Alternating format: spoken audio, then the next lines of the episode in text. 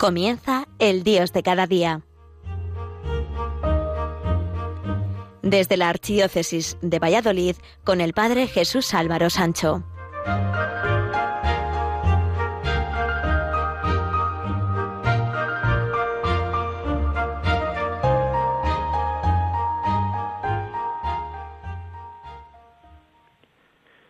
Queridos amigos de Radio María, en nuestras calles y plazas ya se respira Navidad, aunque todavía no estemos en esas entrañables y queridas fiestas navideñas. La sociedad de consumo nos adelanta en celebrar los acontecimientos e incluso se oye ya decir feliz Navidad y llegan miles y miles de cartas de felicitación, llamadas de teléfono y cada vez más infinitos emails o, o mensajes de móviles con motivos navideños. Pero aún no estamos en Navidad, sino preparándonos para ello. Cuando queremos celebrar una gran fiesta, lo tenemos que tener todo preparado de antemano, para que todo resulte tal y como lo hemos planificado. Y los cristianos debemos de prepararnos interiormente, no solo adornar nuestras casas y calles, para que la luz de nuestras calles no nos deslumbre, sino que solo nos dejemos deslumbrar por la luz de Jesús que llena de luz nuestro interior. ¿Cómo hemos de prepararnos entonces para recibir a Jesús? En primer lugar, con humildad, pues nosotros no somos los protagonistas del acontecimiento. A veces pensamos que lo más útil es lo más valioso y sin embargo lo más útil es lo más querido o lo que más necesitamos, lo que no tiene precio, que ni se compra ni se vende. Por eso, lo más valioso no es ser rico, sino ser querido y querer. Nos cuenta una fábula que en una ocasión los animales de una granja estaban discutiendo sobre cuál de los animales daba al dueño mejor servicio. La vaca se adelantó diciendo que era ella porque proporcionaba leche para los bebés y demás familiares. La oveja que no, que era ella la que daba al hombre lana para mantenerlo caliente durante los inviernos. El cerdo dice que él porque da literalmente su vida por el dueño. El caballo y el buey también echaron su cuarta espada solicitando la primera plaza. Cacareando vino la gallina hablando de los desayunos del amo a cuenta de sus huevos, y hasta el gato hizo que se valorara su contribución para mantener la casa y el campo sin los ratones que arruinaban las cosechas y los graneros. Mientras todos los animales aclamaban sus méritos, un pobre cachorrillo estaba escuchándolo todo en una esquina y se acomplejaba porque no podía competir con los demás, ni siquiera con el gato. Ni daba carne, ni daba leche, ni lana, ni huevos, ni araba los campos, ni tan siquiera mataba ratones. No sirvo para nada, pensaba. No sabía el pobre perrillo que su amo lo quería más que a todos. ¿Por qué? Porque cuando volvía a casa, después de un día largo de trabajo, el perrillo le salía al encuentro meneando la cola y dando ladridos de, de alegría. El campesino se agacha, coge el chucho en sus manos y lo levanta. Y aquel perrillo le besa la cara con su alegre y juguetona lengua. El animalito sabe dar a su amo cariño mejor que todos los demás animales. No podemos dar muchas cosas, pero podemos dar lo mejor, cariño. El tiempo litúrgico que estamos viviendo es un tiempo de esperanza y como solemos decir, la esperanza es lo último que se pierde y que no debemos dejar por nada del mundo perder. Pero no es creer en algo que no puede ser, sino confiar que todo puede ser. Y los cristianos sabemos que en Jesús vamos a encontrar la meta de nuestra esperanza.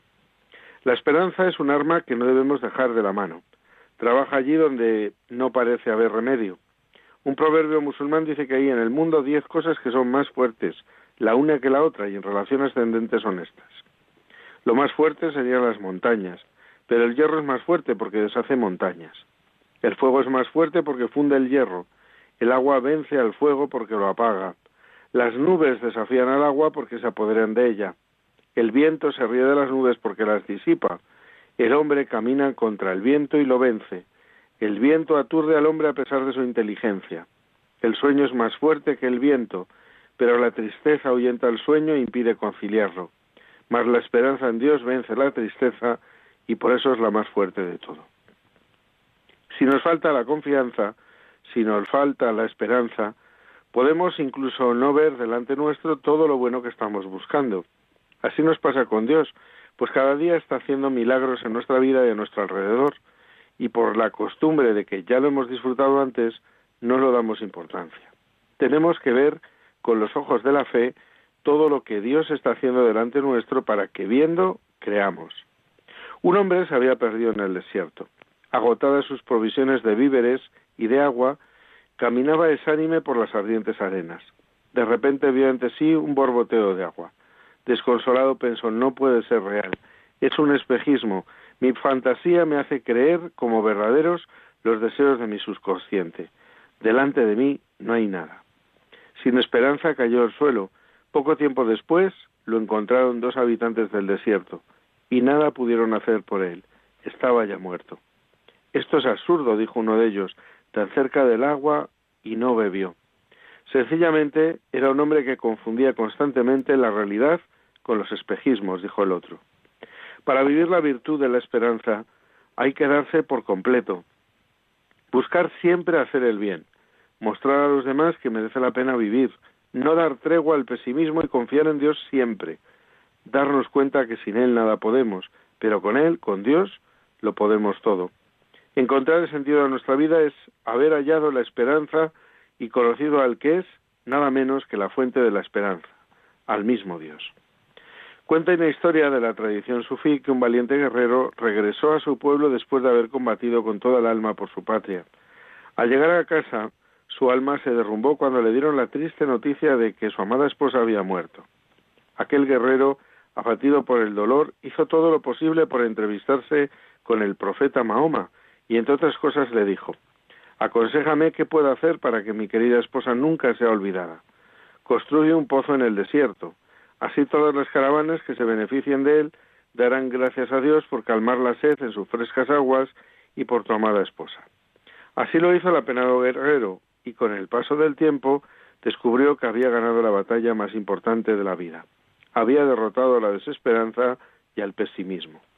Una victoria que solo se obtiene cuando en la fe, en la esperanza y en el amor, hecho servicio, le hayamos sentido a la vida a pesar de la muerte y las penas. Dando, recibimos. Y somos consolados cuando buscamos consolar, decía San Francisco de Asís. Vivir bien y dar vida es lo mejor que podemos hacer para no estar muertos en vida. Los que creemos en Dios tenemos que esperarlo todo de Él. Nada, podemos hacer sin Dios, y ahora en este tiempo de espera y esperanza, como es el Adviento, nuestra espera del Señor nos tiene que ayudar para esperar lo que ansiamos encontrar, la vida eterna, la santidad. Hay una leyenda que expresa muy bien nuestra gran esperanza. Se había extraviado un caballero yendo de caza por el bosque. Mientras caminaba al azar, siempre atento a la posible voz de un compañero, oyó en lo más oscuro de la selva un canto de admirable suavidad. Lleno de asombro, dirigió sus pasos hacia el punto de donde venía la voz, y aquí se produjo la gran sorpresa. Cantaba un pobre leproso con su carne roída por el mal. ¿Es posible que cantes con alegría hallándote en estado tan lastimoso? Y respondió aquel enfermo, ¿acaso no tengo motivos suficientes para alegrarme y cantar? ¿No ves cómo la única pared que me separa de Dios es este mísero cuerpo que va desmoronándose poco a poco y que mi espíritu aguarda con esperanza el momento de volar libre hasta Dios? Esta es la causa de mi alegría y el motivo de mis cantos. Cuando son las 10 y 43 minutos de la mañana, hacemos una pequeña pausa musical para la reflexión y continuamos con el programa El Dios de cada día a través de las emisoras de Radio María España.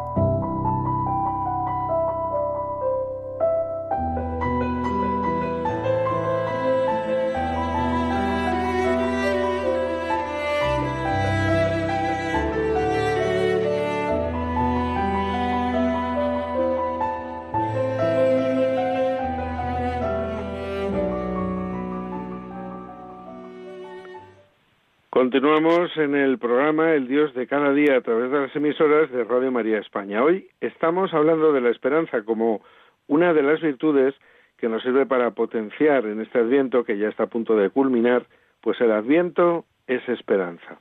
Y la esperanza llega, está cerca. Para tener esperanza hay que ser optimistas. Celebrar el Adviento no es simplemente una etapa, un tiempo, un momento en el año, ni tan siquiera litúrgico, sino una actitud que nos predispone a cambiar. Significa llegada, venida, y cuando alguien esperado viene, la alegría interior lo llena todo. Poco nos importan los comentarios de los demás si estamos seguros de que vamos por el buen camino y sabemos de quién nos hemos fiado y a quién esperamos. Cuenta una historia que una pequeña oruga caminaba un día en dirección al sol. Muy cerca del camino se encontraba un saltamontes. ¿Hacia dónde te diriges, oruguita? le preguntó. Sin dejar de caminar, la oruga contestó Tuve un sueño anoche, soñé que desde la punta de la gran montaña yo miraba todo el valle. Me gustó lo que vi en mi sueño y he decidido realizarlo. Sorprendido aquel saltamontes le dijo Debes estar loca. ¿Cómo podrás tú, una simple oruga, llegar hasta aquel lugar? Cualquier piedra será una montaña, un pequeño charco será un mar, y cualquier tronco será una barrera infranqueable para ti. Pero aquella oruguita ya estaba lejos y no le escuchó. Sus diminutos pies no dejaban de moverse. De pronto oyó la voz de un escarabajo. ¿Hacia dónde te diriges con tanto empeño? Sudando y jadeando la oruga contestó Tuve un sueño y quiero realizarlo. Subiré esa montaña y desde ahí contemplaré todo nuestro mundo. El escarabajo no pudo contener la risa. Soltó una carcajada y luego dijo Ni yo con patas tan grandes intentaría una empresa tan ambiciosa y allí se quedó tumbado de la risa mientras aquella oruga continuaba su camino. Del mismo modo, la pequeña oruga se encontró con la araña, el topo, la rana y un pájaro cantor. Todos le aconsejaban desistir. No lo lograrás jamás, nunca podrás llegar hasta allá. Pero la oruguita en su interior sintió un impulso que la obligaba a avanzar constantemente. Un día se sintió sin fuerzas, agotada, y a punto de morir, decidió orar y construir con su último esfuerzo un lugar donde descansar. Ya estaré mejor, dijo, pero al poco rato murió. Todos los animales del valle fueron durante varios días a contemplar sus restos. Miren, ahí está el animal, más loco del pueblo. Miren, sus restos son un monumento a la insensatez. Su duro refugio es signo de alguien que quiso realizar un sueño irrealizable. Pobre oruga, qué tonta fue. Una mañana, en la que el sol brillaba de una manera especial, muchos animales se hallaban observando aquello que se había convertido en una advertencia para los atrevidos, pero algo comenzó a suceder. Todos estaban atónitos. Aquella concha dura y opaca, aquel monumento a un soñador loco, aquella tumba donde yacía un gusano torpe y porfiado, comenzó a quebrarse, y con asombro vieron unos ojos y después una antena que obviamente no podía ser de la oruga porque había muerto. Pero no solo eso, de a poco, como para darles tiempo a reponerse del impacto, fueron saliendo unas hermosas alas de color del arco iris. Era un ser impresionante el que tenían ahora frente a ellos. Cuando comenzó a volar, un pensamiento unánime estaba en todos. Todos sabían lo que iba a realizar. Sería volando hacia la gran montaña y realizaría su sueño, el sueño por el que había vivido, por el que había muerto y por el que había vuelto a vivir. Todos se habían equivocado. Dios nos ha creado para realizar un sueño. Debemos vivir por él, intentar alcanzarlo. Pongamos la vida en ello y si nos damos cuenta que no podemos, quizás necesitemos hacer un alto en el camino y experimentar un cambio radical en nuestras vidas. Y entonces, con otra visión, con otras posibilidades y con la gracia de Dios, lo lograremos. Después de todo, el éxito en la vida no se mide por lo que has logrado, sino por los obstáculos que has tenido que enfrentar en el camino. El reino de Dios puede parecer un sueño, pero tal vez debamos hacer un alto en el camino y experimentar un cambio radical en nuestras vidas. Como dice la historia, es digno de alguien que quiso realizar un sueño irrealizable. En el mundo en el que vivimos actualmente, nos puede parecer que la Navidad llega sin pasar el Adviento, y que todo se adelanta y se convierte en algo muy distinto de la verdadera Navidad cristiana. Sin embargo, no quedan tan lejos de nosotros aquellos tiempos de los primeros cristianos, que tenían que desenvolverse en un ambiente pagano poco favorable para su vida religiosa. La Iglesia tenía que esforzarse por poner límites a la pasión del teatro y del circo. En tiempos de San Agustín podía verse como alguna vez los templos perdían asistencia, porque algunos fieles, entonces y ahora, habían acudido a algún espectáculo. Y el obispo, San Agustín, confesaba con humildad y con cierto humor. En otros tiempos también nosotros éramos lo bastante estúpidos para ir a coger sitio. ¿Qué os creéis? ¿Cuántos futuros cristianos no estarán ahora allí sentados? ¿Quién sabe? ¿Y cuántos futuros obispos? El hombre puede cambiar. No perdía por eso la esperanza San Agustín de que volvieran a Dios, e incluso en esos espectáculos tan mundanos. Futuros obispos ocupando un lugar en el circo. Su misma vida es un ejemplo de cómo se puede producir una conversión a Dios aparentemente imposible. El cardenal Bantuan, en su libro Testigos de la Esperanza, contaba una anécdota de su predicación en Melbourne, en Australia, donde encontró un letrero que decía No hay santo sin pasado, ni pecador sin futuro. Preparamos intensamente nuestra vida en este tiempo de Adviento, que ya está tornando a su fin, para que aumente en nosotros las tres virtudes teologales, la fe, la esperanza y la caridad. Tres virtudes que por otra parte van juntas, son inseparables. Sin la fe no podemos tener esperanza ni ser caritativos. Sin la esperanza no tenemos fe y será imposible la caridad. Y sin la caridad la fe no es verdadera y la esperanza no tendría sentido. El primer cambio para vivir la esperanza está en nuestro interior. No podemos buscar el cambio fuera. Como decía San Agustín, Dios está más dentro de nosotros que nosotros mismos. Y Dios ha sembrado en nuestro interior la esperanza para que busquemos sin cesar a Dios. Si nosotros cambiamos, la esperanza se hace una realidad. No esperemos cambiar el mundo si antes no hemos cambiado nosotros. Los resultados serían estos. Si yo cambiara mi manera de pensar hacia los demás, los comprendería.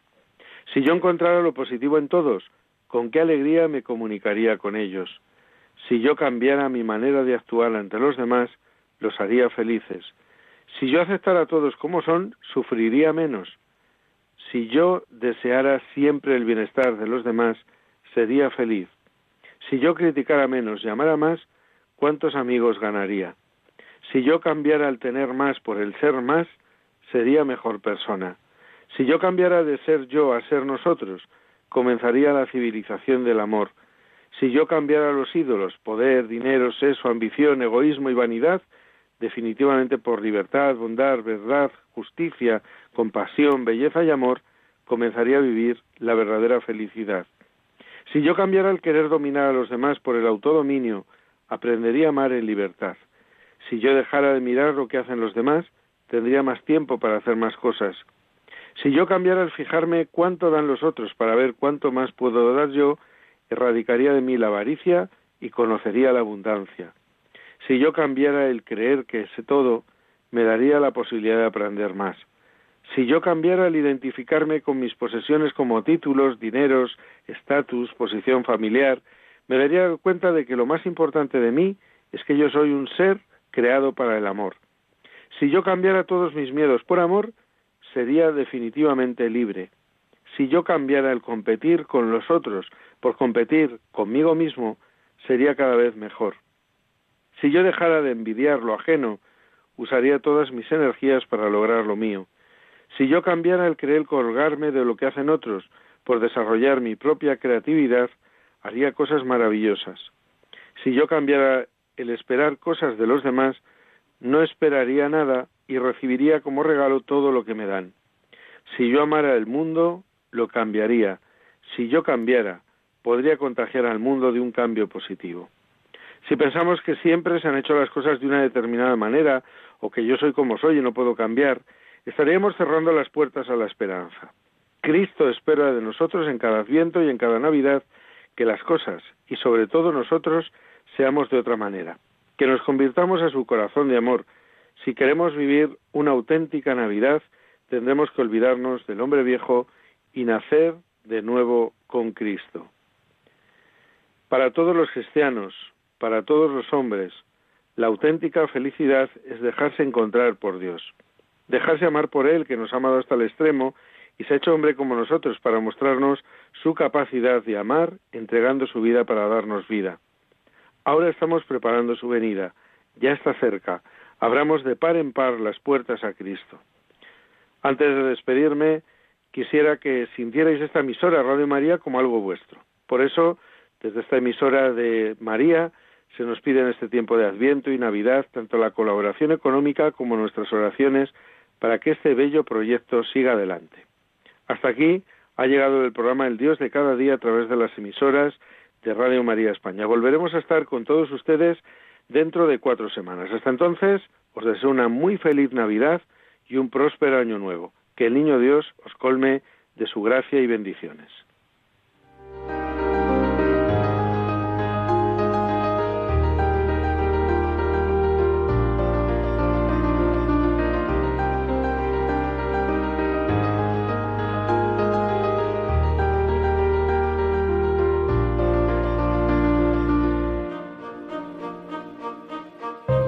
Finaliza El Dios de cada día, hoy dirigido desde la Archidiócesis de Valladolid por el Padre Jesús Álvaro Sancho.